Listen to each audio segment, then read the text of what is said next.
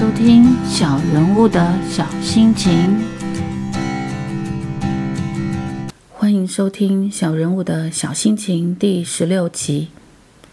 某天听到一首歌，歌名叫《时间煮雨》。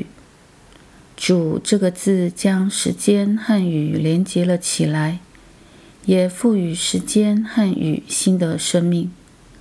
中国文字真的很有意思。一个字巧妙运用，便赋予了生命和情怀，也增添了许多想象。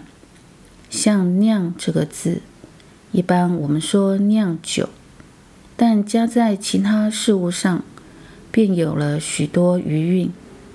例如，用心情酿一段故事，用画笔酿一幅山水，用月光酿一碗乡愁。一口喝下用月光酿成的乡愁，这对家乡的满满思念，便在这一个“酿”字上一倾而泻。酿这个字本身即带有一段发酵成熟的过程，用在任何需要时间运作而成的事物或情感上，都显得灵动且富有余韵。再说“枕头”的“枕”这个字，用在正时数流或正流数时上，这“枕”字一转转成用石头或用水流当枕头，清楚明白地道出远离喧闹尘嚣，与自然为伴的那一份宁静、自在与洒脱。风和雨亦有类似巧妙之处。春风奉人，春雨育人。第二个“风”和“雨”字，便有吹拂和滋润的意思，仿佛正值春风拂面，雨水均沾大地，尽情享受着大自然丰富无私的赐予。有些量词，也有些灵动的意象，不需千言万语，就这单一个字。便让我们足以想象了去。如“抹”这个字，用在一抹夕阳、一抹微笑时，不管是夕阳还是微笑，都仿佛无边无际的蔓延。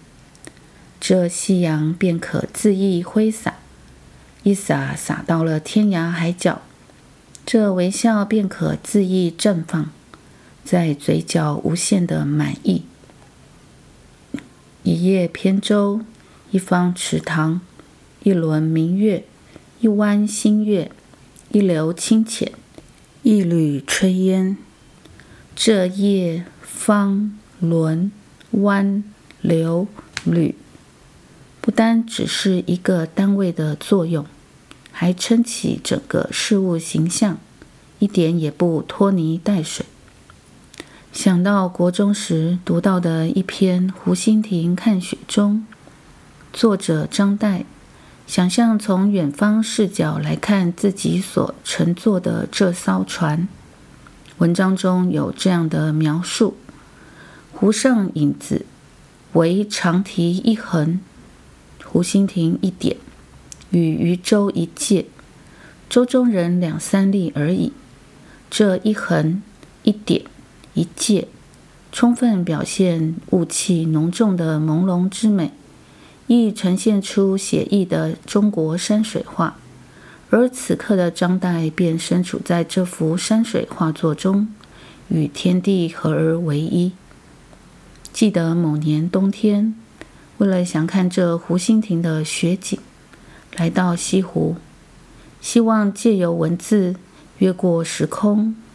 与古人同在西湖共赏美景，无奈无缘体验这一横长堤的模样，颇为羡慕常年可以与西湖为伴的居民，生活中随时可拾取文字中铺陈的美景，并汲取这西湖之水，酿酒煮茶。当有一天离开西湖，远赴他乡。也才有足够的意象，借月光酿一碗乡愁，一口喝下。